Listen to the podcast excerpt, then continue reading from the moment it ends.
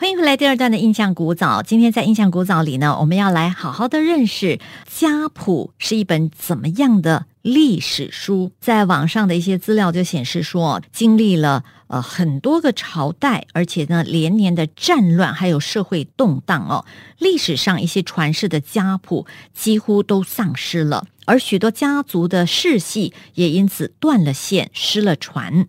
那当今可以见到的一些古代的家谱哦，大多是明清两代的时候撰修的。在明清时期呢，也出现了专门替人伪造家谱世系的谱匠，家谱还有人伪造啊。好，所以呢，今天在节目中的呢是冯时运女士，他们家族呢就在二零二二年的时候出版了这一本新加坡海南乐会永辉祖冯氏家谱的第十二版。刚才的在节目当中呢，冯女士也提到了说，这一次出版呢非常颠覆传统，加入了女儿的名字，而且呢出版了这个英文的版本。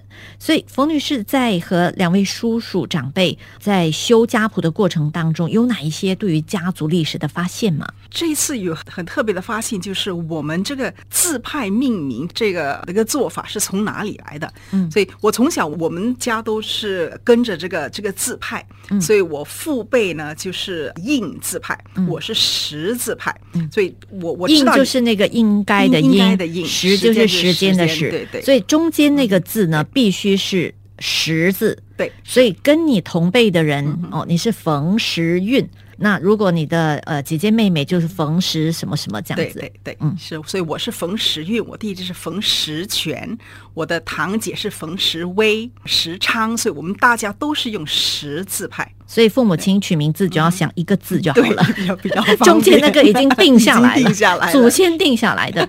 可是这个是 到底是哪一代的祖先定哪一个字的呢？所以我们的这个字派，我们已经有三个字派。第一个字派呢是清朝初年，就康熙年代开始的。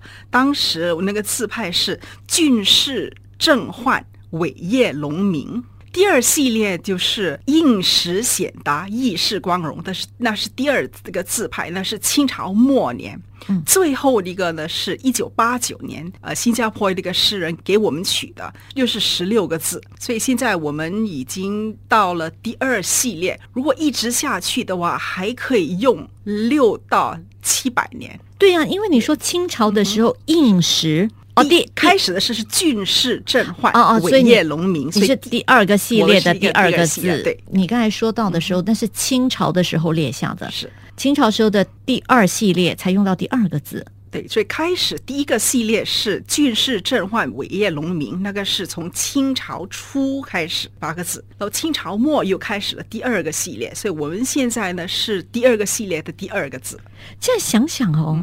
你的名字竟然在清朝末年的时候哦，都已经 fix，都已经定了。而这个定的人是谁呀？是谁决定说好来？我现在要给这个海南冯家哈定这个字，然后你们从此就用这个。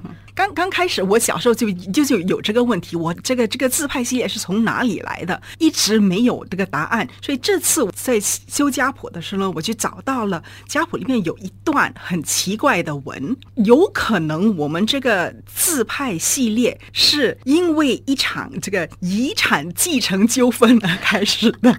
家谱里面有一段文，也很奇怪的故事。清朝初呢，有一个祖先，他叫冯昌佑，他死后无嗣。就没有孩子，然后他就把他的遗产呢传给他的一个堂兄，但他的哥哥呢就到了衙门搞了一个官司，说呃我弟弟的遗产呢不可以给一个堂兄，应该给他的侄儿，就是他这个他哥哥的的孩子。我们的家谱里面呢就把这个叫做这是个奇案，就可能以前没有这种官司的，今天就没事，今天有法律 今天有法律，可能当时没有。他们判下来的呢就是说，其实呢这个家产不可以。给个堂兄，应该是给你侄儿的，所以你们这样做不对。所以我们不知道可可能是因为这的关系，当时这个两广提督学院就是当时管教育的，他就给我们这个八个字，说你们应该用这个八个字。对，我们不知道这是不是个原因，但是我们知道这个官司里面的当事人，他们的孩子呢就开始用这这个字派了，所以可能是这个关系。确切有这一个官司，是这个排字排辈的起源是不是源自于这场官司就不可靠？那那个我们不知道，那个我们不知道。不过我们知道里面这个官司的当事人，他们的孩子呢就开始跟这个字派了。所以写那个字派的人是当时的教育部长啦，当时这个两广提督学院 类似他们的省级的教育部长。所以有了这个牌辈以后，就可以解决那个遗产的问题了吗？可能当时他他们的辩护是哦，我不知道他是我的堂兄，所以可能当时政府解决这个问题的方法。对，所以我的一些就是海南籍贯的朋友，他如果看到同样潘家什么的哈，他就会知道说他是跟他同辈的人呀。这其实很方便，因为我们过年的时候，如果我碰到一个一个亲戚，他他是冯印什么，我就知道他是我父辈。如果是冯显什么，就是我的我的小辈。所以在在我我的生活中也也发生了一些一件事情，让我欣赏这个做法。就差不多二三十年前，我交了一个朋友，他一个男的，比我大两年。哎，我们当时很很谈得来，就一起做义工。有天晚上，我不知道为什么，我打电话给他，他妈妈接了电话，我就留了名字，说我是冯时运。五分钟之后，我这个朋友给我打电话说：“哎，你是我姑姑。” 突然间从朋友变姑姑，所以我知道你怎么知道我我是你姑姑？他说我妈妈呢是冯石英，我他的爸爸呢是冯应祥，我爸爸是冯应广，所以我们就知道，因为我们是跟个字派的，嗯嗯。然后呢，我们就回去家谱，就就就发现我这个朋友呢，对对，我这个朋友的妈妈跟我十三代之前是同一个曾曾曾祖父，所以我这个朋友呢是我侄儿，就是我就糊里糊涂了。捡到了一个侄儿，姑姑，好有趣哦！可是这样子的排字辈哦，是不是比较是海南人的这个做法呢？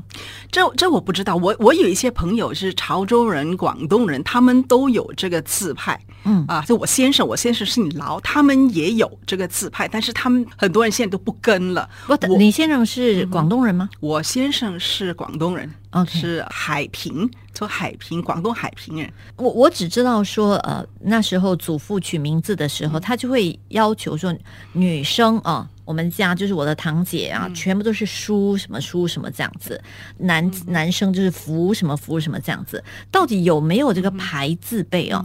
我就已经不知道了，所以这个真的很有趣哦，有这个牌子的背，所以就发现了朋友变侄儿这样子，朋友变侄儿，对，好，真有趣。好，我们今天的印象古早，先谢谢冯时韵女士哦，在二零二二年的时候，连同两位叔叔呢，就出版了修了这个家谱，出版了新加坡海南乐会永辉祖冯氏家谱的第十二版。我们下一期的节目再请冯女士跟我们分享更多。